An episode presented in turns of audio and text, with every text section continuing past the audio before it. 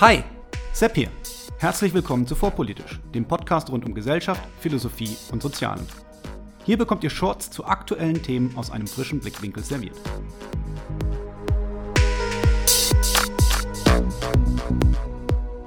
Hallo und herzlich willkommen zu einer neuen Folge von Vorpolitisch Meets.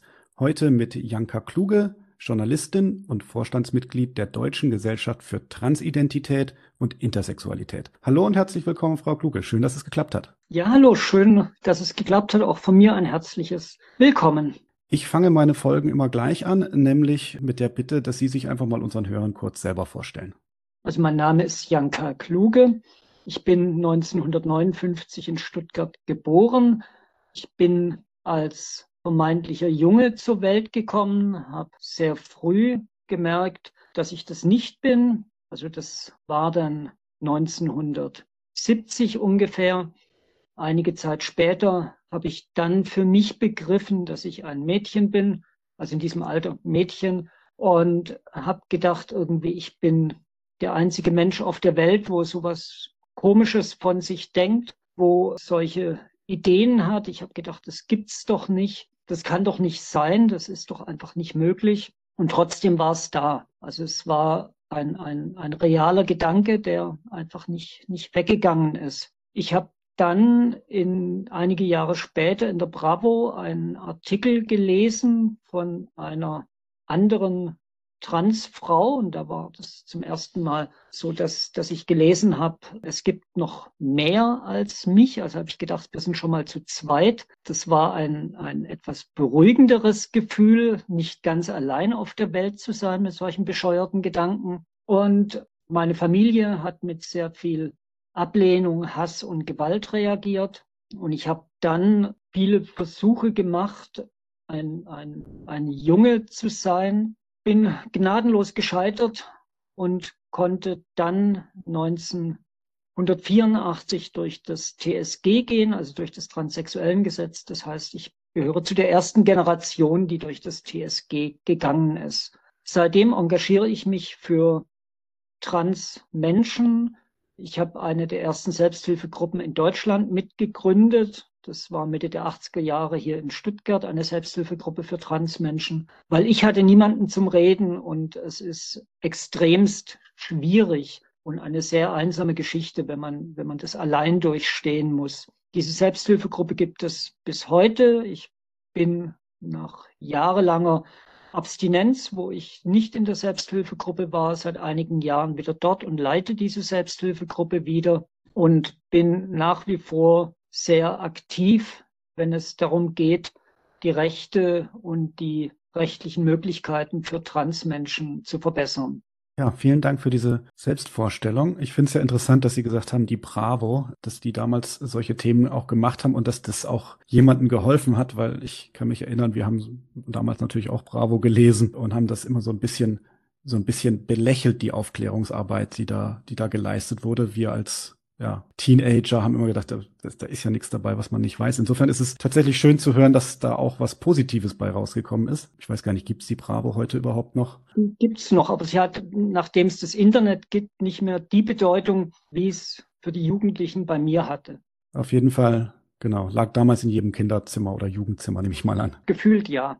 Gefühlt auf jeden Fall. Genau. Sie haben es ja schon angesprochen, dass äh, das Transsexuellengesetz, wir sind ja über Twitter ins Gespräch gekommen und dann haben Sie auch die Einladung angenommen. Und wie gesagt, finde ich sehr toll, dass Sie uns da teilhaben lassen an Ihren Gedanken. Die Ampel hat ja jetzt ein Selbstbestimmungsgesetz auf den Weg gebracht, das das Transsexuellengesetz ablösen soll. Darin soll es erleichtert werden, Personenstandsänderungen vorzunehmen. Viele meiner Hörer können sich wahrscheinlich gar nicht vorstellen, was das genau heißt, welche Probleme sich im Alltag für Transpersonen ergeben können, wenn eben der Personenstand nicht angepasst ist. Können Sie uns da einfach mal so in eine Lebensrealität mitnehmen, vielleicht aus Ihrem eigenen Erleben oder was Sie von anderen Personen kennen, so ein bisschen die, die Alltagsproblematiken verdeutlichen?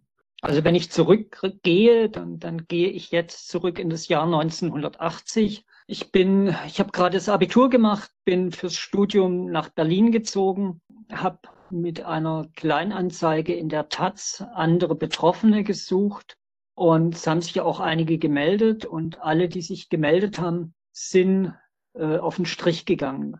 Das heißt, es gab 1980 keine Möglichkeit, so gut oder so gut wie keine Möglichkeit, einer legalen Arbeit nachzugehen. Also die sind auf den Strich gegangen, nicht weil sie ähm, die Prostitution jetzt als besonders erstrebenswert erachtet haben, sondern weil es für sie die einzige Möglichkeit wirklich zum Überleben war. Und das wurde dann mit dem transsexuellen Gesetz, also 1980 verabschiedet, 1981 in Kraft getreten zum 1. Januar, dann geändert.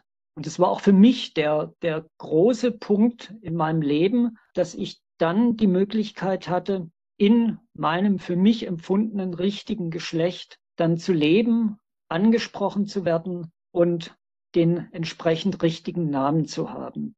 Das war davor, wie gesagt, nicht möglich. Ich hatte dann 1984 die Namensänderung, einige Jahre später, viel später die Personenstandsänderung, weil damals war es noch gekoppelt an die medizinische Angleichung, was ja seit 2011 nicht mehr der Fall ist. Und für mich hat sich dann ganz, ganz viel geändert. Ich war an der Uni in Berlin, beziehungsweise dann in Stuttgart, als Frau Kluge eingeschrieben. Also ich wurde in den Dokumenten, in den Papieren, das wurde alles geändert also auch ohne die Personenstandsänderung damals. Und es war für mich der erste, aber der ganz, ganz wichtige Schritt in die richtige Richtung in mein Leben. Weil wenn das nicht passiert wäre, dann müsste ich zu einem Arzt gehen wegen irgendetwas, einem Schnupfen oder e-, egal wegen was. Und da würde dann der Herr aufgerufen werden. Und eintreten würde dann aber die Frau, die ich war, die ich damals schon war.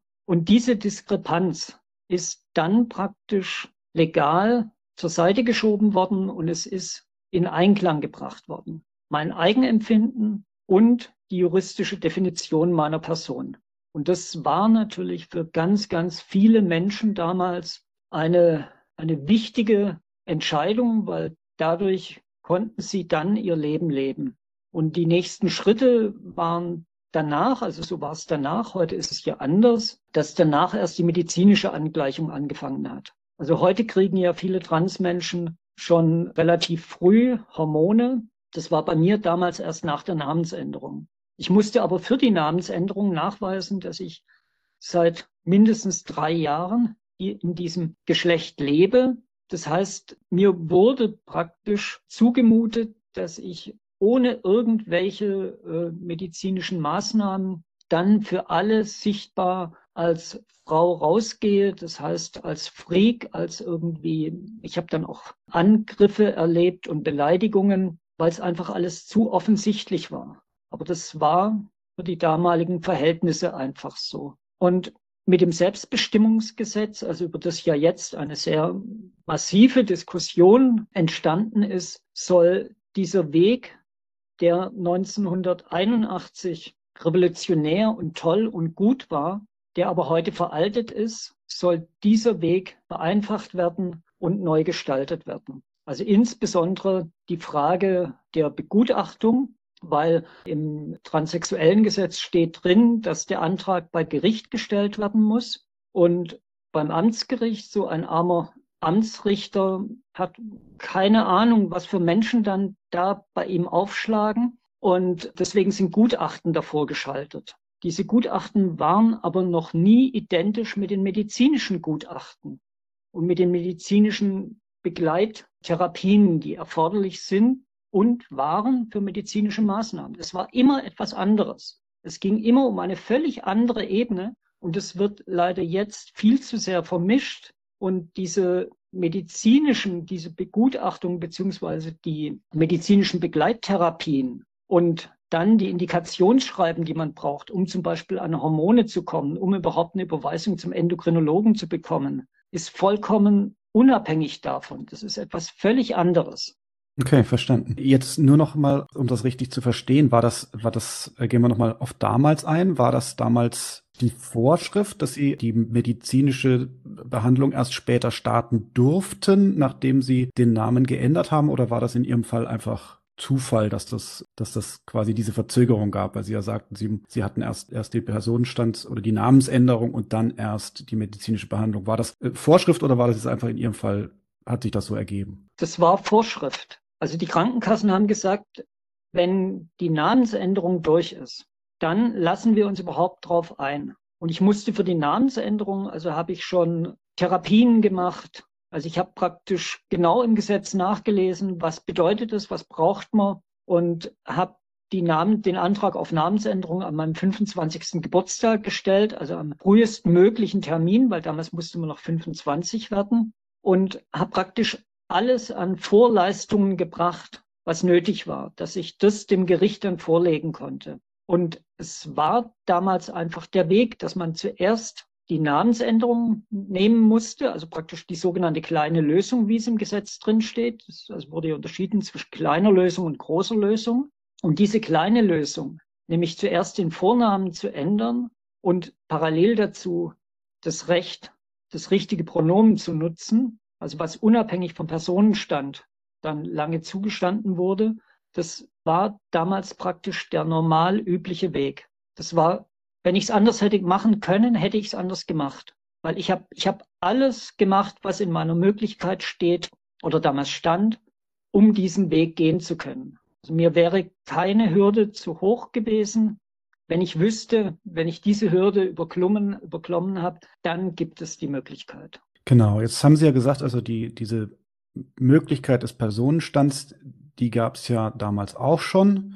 Und ein Teil zumindest der politischen Diskussion dreht sich ja um diese Gutachten. Also der Till Randolph, der ja auch schon in meinem Podcast war, der hat sich ja dafür ausgesprochen, eine Art der Begutachtung beizubehalten. Ich höre jetzt raus, Sie, Sie lehnen das ab. Wäre, wäre das etwas, wo man sagt, da wäre Kompromissmaterial zum Beispiel zwischen den verschiedenen Standpunkten. Also wenn man sagt, zum Beispiel, äh, diese Begutachtungen müssen auf jeden Fall von der Krankenkasse bezahlt werden, damit die also die Menschen nicht privat zahlen müssen, dass also die, die finanziellen Punkte kein, kein Hindernis darstellen. Man könnte die ja weiß ich nicht, inhaltlich anpassen, zum Beispiel an, an die, das, was Sie vorher schon erwähnt hatten mit der Therapie. Ist da irgendwas, wo Sie sagen, da wäre Kompromiss äh, da oder lehnen Sie die ganz grundsätzlich ab? Also dieser Kompromiss wäre letztendlich da gewesen, wenn wir jetzt vor zehn Jahren diskutieren würden. Die Forderung, dass das TSG reformiert gehört, ist ja uralt. Also das wird von den Transverbänden seit Jahrzehnten gefordert. Es wurde aber nie gehört. Es hatte keinen Rückhall und es wurde nicht gehört. Die Forderung war ganz, ganz lange zu sagen, wir brauchen ein besseres TSG. Und vor allen Dingen auch aus dem TSG sind ja ganz viele Bereiche rausgeklagt worden im Laufe der Zeit. Also das erste, was geklagt wurde, eingeklagt wurde, war diese Altersgrenze von 25. Und dadurch ist das TSG in der Form, wie wir es heute kennen, nur noch zu einem ganz großen Teil ein Gerüst, ein Skelett. Es gibt noch einige Sachen da drin, die, die haben Gültigkeit, aber das meiste ist praktisch obsolet, ist nicht mehr ist, ist nicht mehr gültig. So, das war die Forderung, dass das in ein neues Gesetz übertragen wird. Und die Krankenkassen können kein Gutachten zahlen, das ein Gericht anordnet. Das geht juristisch nicht. Deswegen ist praktisch schon auch eine uralte Forderung, dass es weg vom Amtsgericht geht. Weil solange es beim Amtsgericht ist, müssen die Gutachten über die Rechnungsstelle des Amtsgerichts gehen.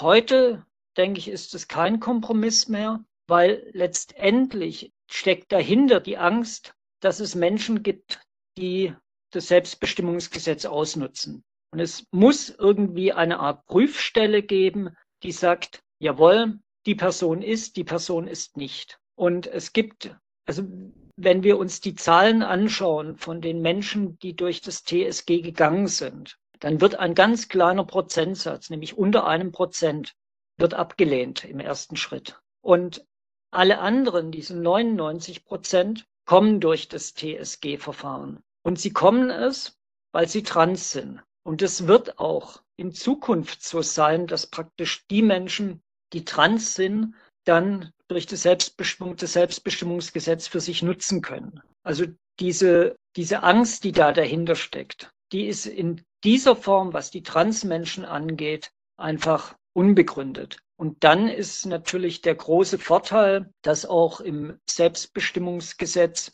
nicht-binäre Menschen mitgedacht sind. Also Menschen, die sich weder als Mann noch als Frau oder als sowohl als auch definieren. Und wenn man sich die Anzahl der Transmenschen anschaut, also als ich die Transition gemacht habe vor fast 40 Jahren, haben sich eigentlich fast alle binär definiert. Also auch wie ich mich binär definiere.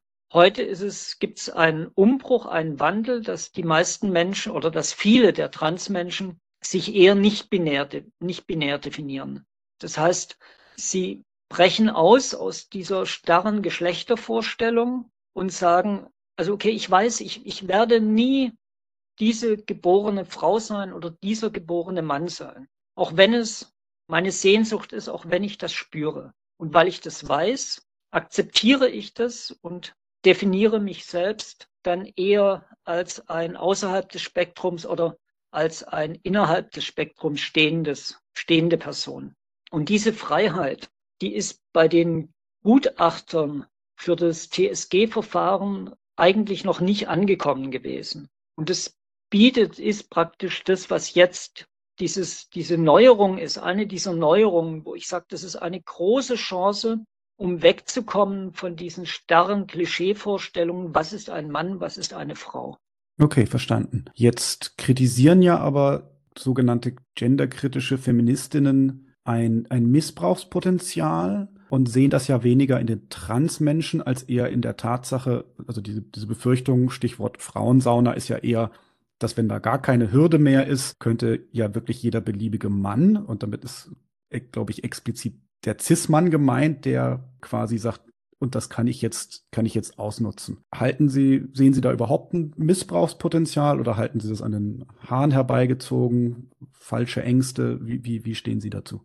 Also ich denke, jedes Gesetz, das es gibt, jede Regelung, die es gibt, egal ob zwischenmenschlich oder in dem Fall gesellschaftlich, kann missbraucht werden, kann ausgenutzt werden. Das lässt sich nie, leider nie vollkommen ausschließen. Und ich verstehe einige der Beispiele, die ich in, den letzten Monaten auf, von Seiten von Radikalfeministinnen und Gender Criticals gehört habe. Am wenigsten verstehe ich das mit der Sauna. Am allerwenigsten. Die, also Männer, die übergriffig werden wollen, die haben heute schon alle Möglichkeiten der Welt. Und die müssen nicht diesen Weg gehen, das, den Namen und den Personenstand zu ändern. Weil das ist ja nicht so, wie es dargestellt wird. Man geht nicht auf Standesamt und sagt, juhu, hier bin ich. Und das ist jetzt mein neuer Name, das ist mein neuer Pronomen. Und dann geht man raus und hat dann praktisch die Papiere und geht damit in die Sauna. Also so funktioniert's nicht. Das ist, wenn man zum Standesamt geht, dann jetzt mal jenseits von den Wartefristen, die eingebaut worden sind, ist es so, dass dieser, wenn der Antrag genehmigt ist. Also wenn diese drei Monate dann, dann vorbei sind, dann wird dieser Antrag oder der neue Name automatisch an die Krankenkasse weitergemeldet. Die Krankenkasse ist zuständig für die Rentenanstalt. Das heißt, sie meldet es dann, das geht automatisch, da hat man gar nichts mit zu tun, an die Rentenanstalt weiter. Man bekommt eine neue Rentennummer. Gleichzeitig meldet es die Krankenkasse an den Arbeitgeber weiter. Auch beim Arbeitgeber oder bei der Krankenkasse be bekommt man eine neue Nummer. Also es ist ein riesen Verwaltungsapparat, was einfach hintenrum läuft. Und das, wenn man sich das klar macht, dann macht es niemand, meines, meiner Meinung nach, um irgendwie mal in die Frauensauna zu gehen. Also Perverslinge gibt es. Das kann ich leider nicht ausschließen. Die Welt ist nicht so, wie, wie ich sie mir gerne wünschen würde und wo wir uns zwei uns wahrscheinlich sehr schnell einig werden könnten. Nur ist dieser Fall des Missbrauchs meines Erachtens sehr, sehr, sehr, sehr gering.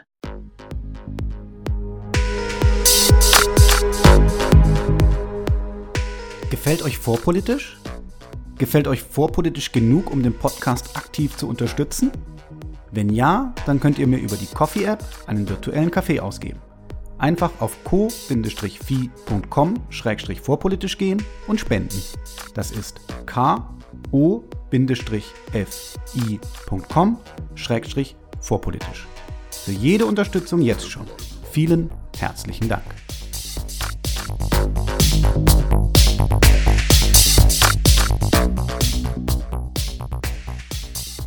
Anders sieht es aus in Schwimmbädern, wenn, also bei den Duschen in den Schwimmbädern. Weil, und, und da fände ich es gut, wenn wenn es irgend möglich ist, dass in Schwimmbädern eine dritte Kategorie an Duschen eingeführt wird, wo dann praktisch noch nicht operierte Menschen oder nicht operierte Menschen dann duschen können, weil sie müssen auch die Hygienevorschriften eines Schwimmbads beachten. Und ich fände es falsch zu sagen jetzt irgendwie, ja, dann, dann dürfen die Transmenschen nicht mehr in die Schwimmbäder gehen was sie eh zum Großteil machen, weil, weil für die meisten für uns ist die Schamgrenze dermaßen hoch. Mit diesem Körper, den, den wir haben, dann in die, in, sich in der Öffentlichkeit zu zeigen. Also ich kenne nur ganz, ganz wenige, die, die sich wirklich in ein, ein Schwimmbad trauen. Und wenn, dann ist es eher so, dass, dass es dann queere Tage sind im Schwimmbad. Oder hier in Stuttgart mit dem schwul-lesbischen Sportverein, wo dann einfach separate Tage festgemacht sind. Wo ich in den langen Diskussionen, ich habe mit einigen der Gender Criticals und der Radfems lange und intensive Diskussionen geführt, auch außerhalb des offiziellen Twitter-Rahmens und wo mir irgendwann mal eingeleuchtet ist, dass es wirklich ein, eine Missbrauchsmöglichkeit geben könnte, das ist beim Strafvollzug. Also und da, nachdem ich das verstanden habe, setze ich mich dafür ein, in, in unterschiedlichsten Gesprächen mit Menschen aus der Politik, mit Abgeordneten, dass es eine Einzelfallregelung geben muss. Und dass dann meiner Meinung nach, also es kommt auf die Art der Straftat an, dass es dann sehr wohl auch eine Begutachtung braucht. Also wenn jetzt ein Sexualstraftäter während des Prozesses dann sagt, also ich stelle aus der Untersuchungshaft den Antrag auf den Geschlechtseintrag weiblich und mein Name ist jetzt so und so. Dann finde ich, muss das ganz, ganz, ganz genau geprüft werden. Und ich habe beschäftige mich relativ intensiv mit der Frage des Strafvollzugs und bin da auch ja in, in, in Diskussionen mit der Politik. Und es ist so, dass der Strafvollzug in Deutschland auf Bundesebene geregelt ist. Ja, auf Landesebene, Entschuldigung. Und dass von daher ein Bundesgesetz da gar nicht eingreifen kann. Wir haben jetzt schon Landesgesetze, wir haben jetzt schon Landesregelungen in Berlin, in Hamburg und in Hessen, bei denen geregelt ist, dass wie mit Trans-Strafgefangenen umgegangen werden muss. So, und das ist meines Erachtens eine Form, wie wir an eine Lösung herankommen. Wir können auch darüber diskutieren, ob es nicht eine Möglichkeit gibt, extra Gefängnistrakte für Transstrafgefangene dann einzurichten. Allerdings, was mich sehr, sehr frustriert, was mich wirklich frustriert, wenn ich diese Themen mit Gender Criticals und ähm, Radikalfeministinnen versuche zu diskutieren und ich, und ich sage dann, dass die Sicherheit von Transfrauen im Männerstrafvollzug also auch nicht gewährleistet ist und dass sie im Männerstrafvollzug auch extremer Gewalt ausgesetzt sind und Vergewaltigungen ausgesetzt sind, dass dann kommt, ja, das interessiert mich nicht. Also das, da, da, da habe ich dann das Gefühl, dass eine wirkliche Auseinandersetzung über die Frage Trans im Strafvollzug letztendlich nicht gewollt ist. Aber an diesem Punkt, also das möchte ich nochmal betonen, aufgrund von, der, von den langen, langen, langen Gesprächen habe ich dann also verstanden, dass da wirklich ein, ein, ein nochmal ein Bedarf war zum Nachregeln und zum Nachkorrigieren. Okay, verstanden. Jetzt ist die Debatte, das haben Sie ja äh, auch schon an, andeuten lassen, die ist ja sehr hitzig und sehr giftig. Zumindest nehme ich sie so wahr. Und ich habe mich natürlich gefragt, warum. Und eine der Erklärungen, die ich dafür habe, ist, dass es natürlich nicht so ist, dass wir nur das Geschlecht von Transpersonen verhandeln, sondern wir verhandeln ja im Prinzip uns alle, denn wir alle haben ja ein Geschlecht. Also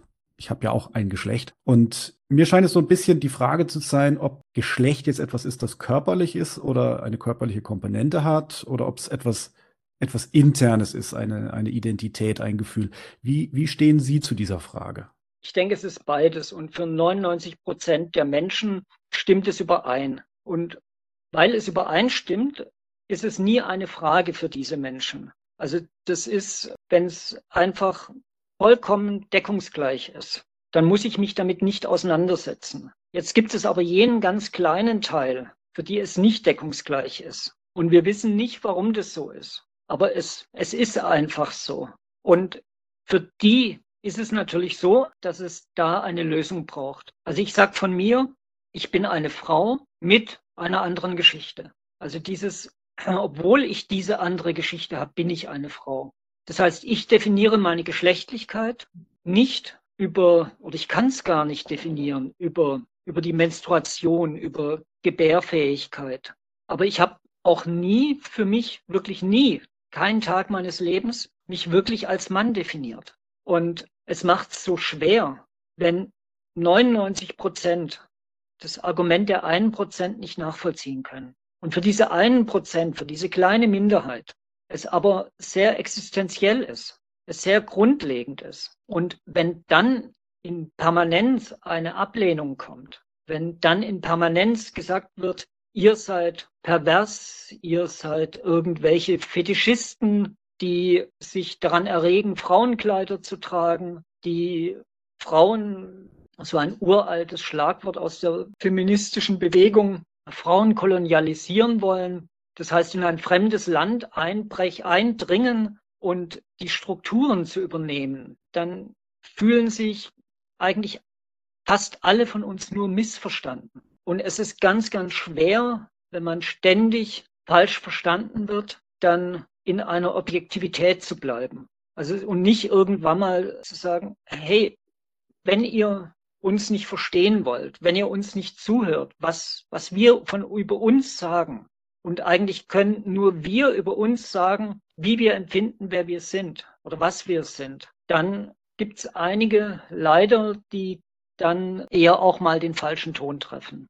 Genau, und die Ausfälle, zu denen das führt, die, die wurden in diesem Podcast ja schon, schon besprochen. Der, der Till äh, wird ja auch sehr viel äh, angefeindet. Brauchen wir jetzt hier nicht wiederholen. Was sind denn so, so Erfahrungen, die Sie da gemacht haben? So, sowohl jetzt im, im realen Leben in Anführungszeichen als auch in, in der Online-Welt. Wie, wie nehmen Sie diese, diese Debatte wahr? Was müssen Sie sich da so anhören?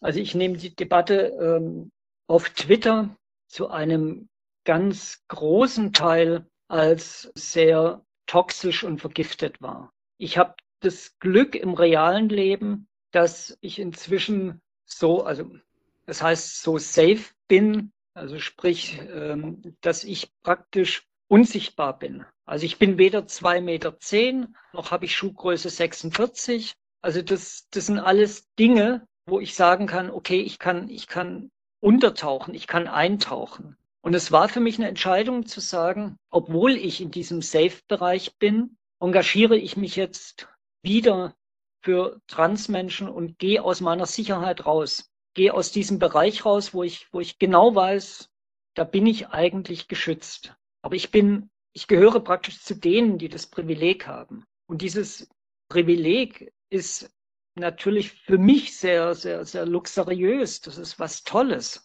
Also wenn ich jetzt irgendwo hingehe, wo mich niemand kennt, kommt niemand mehr auf die Idee, dass ich so eine Geschichte haben könnte. Es gibt aber viele andere, die dieses Privileg nicht haben. Und für diese anderen setze ich mich praktisch ein, dass auch sie dann diskriminierungsfrei leben können. Das ist die, diese Debatte ist so vergiftet, weil also Twitter, aber auch Facebook spiegelt letztendlich, das, das wissen wir ja alle aus den unterschiedlichsten Untersuchungen, spiegelt nicht das reale Leben in, in dieser Form dar, sondern es, ist, es sind Zuspitzungen. Es sind Zuspitzungen von beiden Seiten, die in den sozialen Medien gemacht werden. Und dann werden immer irgendwelche Extrembeispiele genommen. Also ich weiß nicht, wie oft mir eine Lehrerin aus Kanada in, in die Timeline gespült hat mit irgendeinem Wahnsinns-Atombusen, wo, wo dann praktisch so gut wie alle dann dieses Bild posten, um zu zeigen, wie lächerlich Transmenschen sind. Und das, das ist diese, überhaupt diese Vorgehensweise von, von sozialen Medien. Also und die Frage könnte man stellen, das wäre eine, eine grundlegende Frage, macht es überhaupt Sinn, gesellschaftliche Probleme in sozialen Medien zu verhandeln? oder kriegen wir nicht dadurch eine gesellschaftliche Schieflage hin in der Diskussion und kann man aus dieser Schieflage wieder rausgehen? Aber das Problem ist, dass wenn, wenn eine Seite irgendein Thema aufgreift, dass dann natürlich auch die andere Seite, und es ist ein, es ist ein Blockverhalten, also nicht Block im Sinne von blockieren, sondern von zwei, zwei, mindestens zwei Blocks, die sich gegenüberstehen. Und da dann zu sagen, nein, wir lassen es jetzt vollkommen, ist extrem schwer. Und ich weiß auch nicht, ob es zielführend wäre. Ja, Wobei ich versuche, ähm, einen, einen moderaten, gemäßigten Ton hinzubekommen. Auch wenn mir fällt es nicht immer leicht, aber ich versuche es.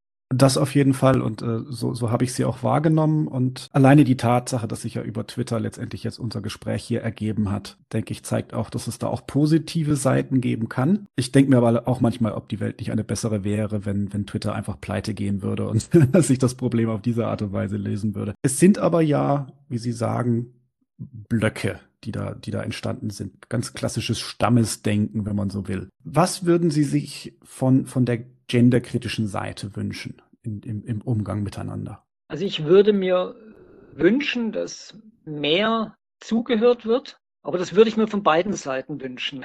Also nicht nur, nicht nur von der genderkritischen Seite. Und dass weggegangen wird von, von diesen extremen Stereotypen.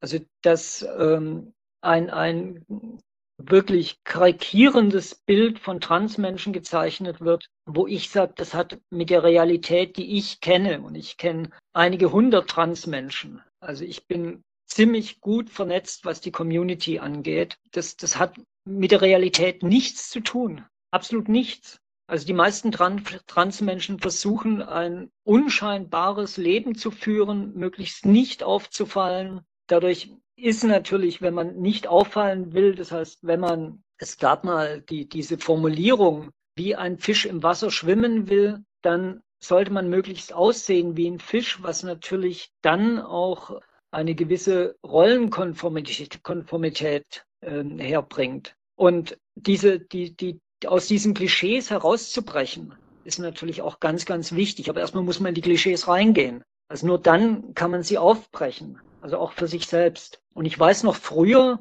also wenn, wenn wir in den 80er Jahren mit einer Jeans in eine Therapie gekommen wären, in eine Begleittherapie, dann wäre uns Transfrauen sofort abgesprochen worden, dass wir trans sind. Also wir mussten diese Rollenklischees erfüllen. Und ich erinnere mich an eine Trans-Tagung, die es also auch früher schon gab, in den äh, 90er Jahren, wo dann ein Psychiater, der anwesend war, ganz erfreut gesagt hat, es, es ist für ihn unheimlich schön zu sehen, dass es auch Transfrauen gibt, die Jeans tragen in ihrer Freizeit. Also so dieses nicht, nicht festhalten an diesen, an diesen starren Vorstellungen, wie wir angeblich sind. Das würde ich mir wünschen.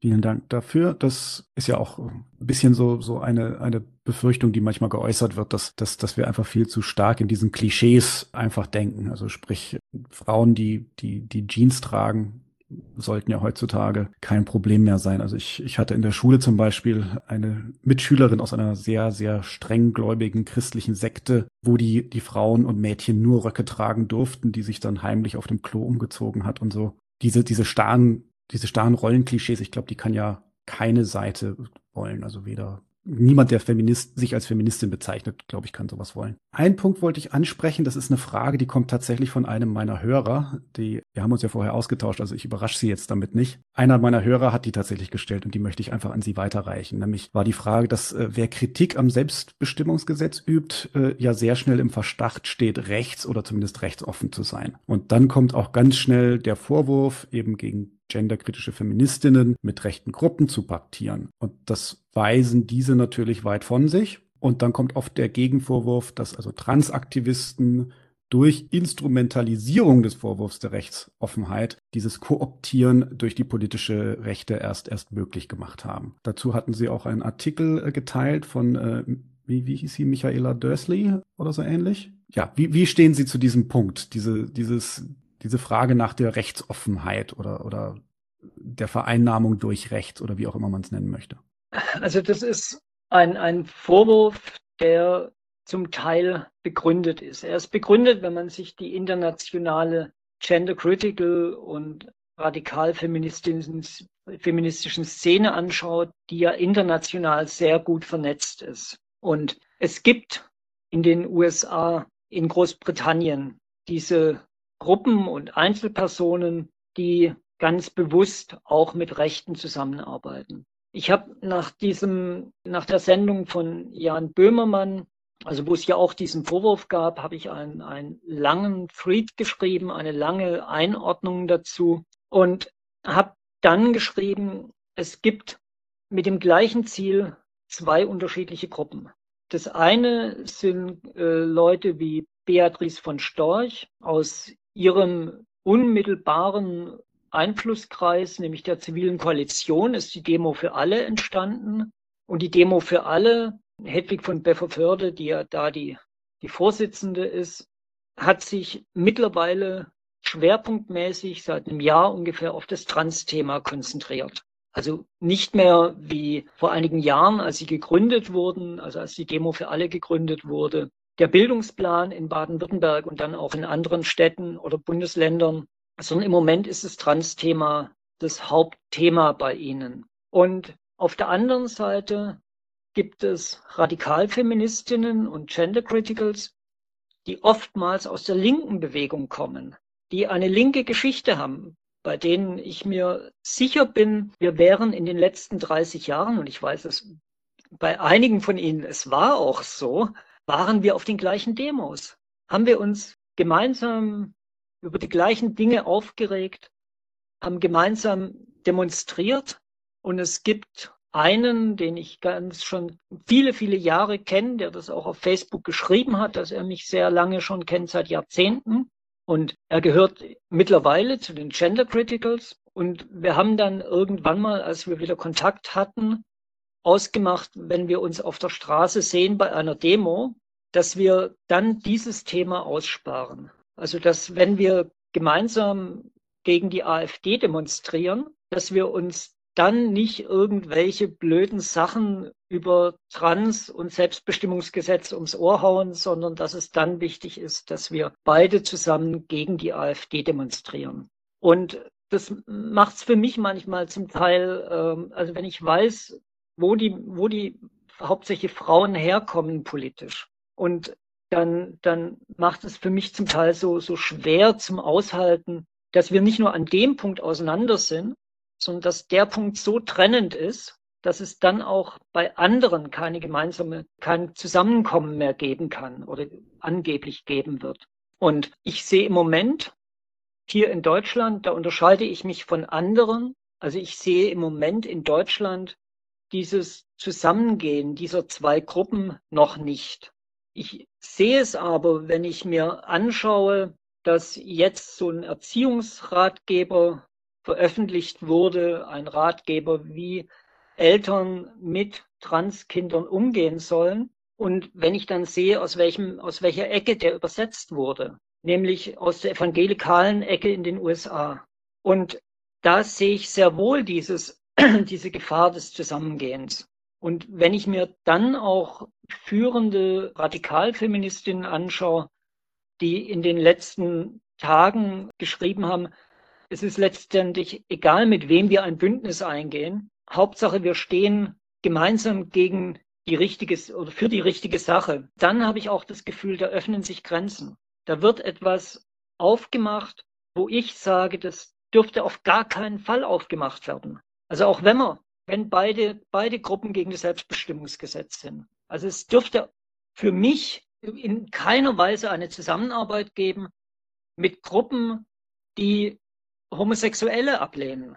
Also ich finde, da, da ist die gemeint, das gemeinsame Ablehnen des Selbstbestimmungsgesetzes ist nicht, ist nicht so viel, so wichtig, um dann die andere, das, die, die andere Brücke zu schlagen.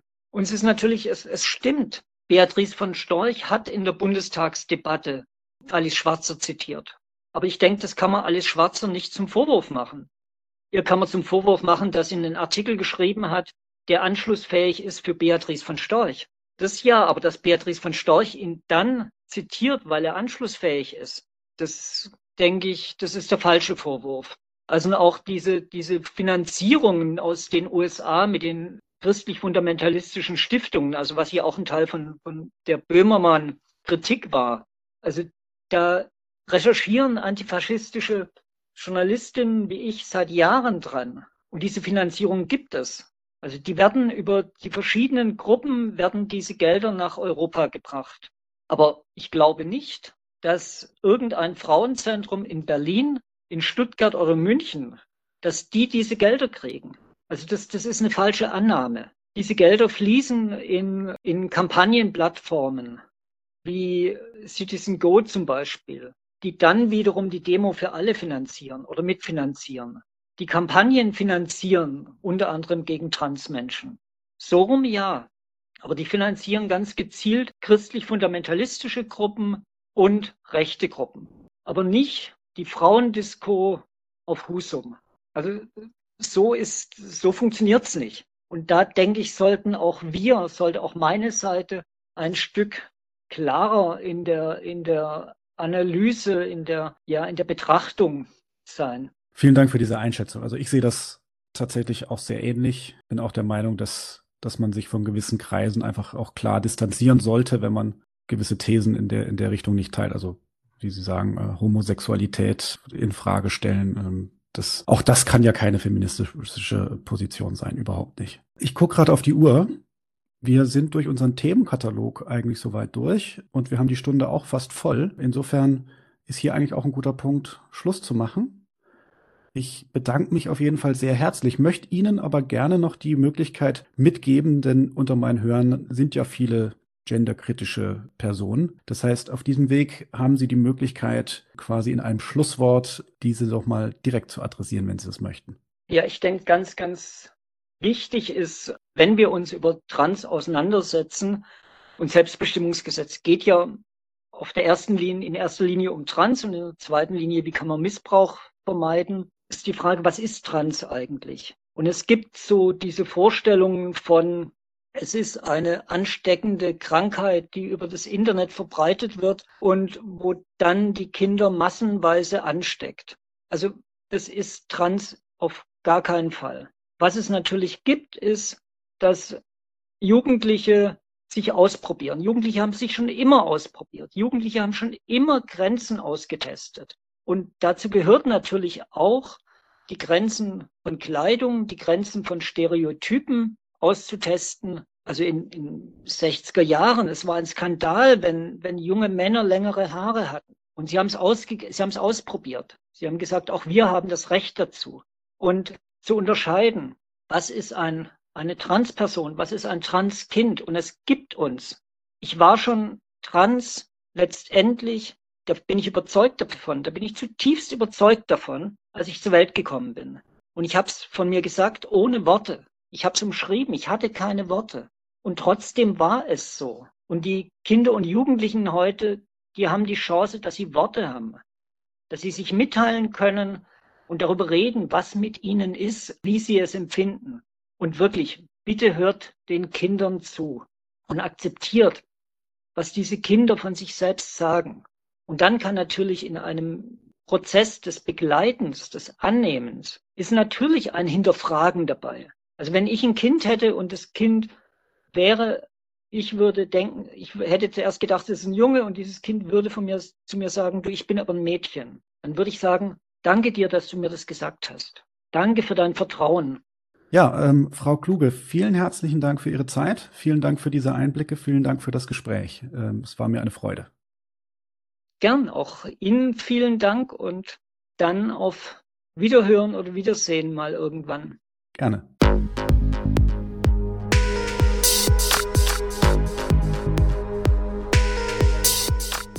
Hier endet eine weitere Episode von Vorpolitisch, dem Podcast rund um Gesellschaft, Philosophie und Soziale. Vielen Dank für eure Zeit. Und wenn es euch gefallen hat, hört beim nächsten Mal wieder zu und vor allem teilt den Link zu diesem Kanal auf Facebook, Twitter und wo ihr sonst noch unterwegs seid. Warum nicht jetzt sofort? Ich bin Sepp, macht's gut und bis zum nächsten Mal.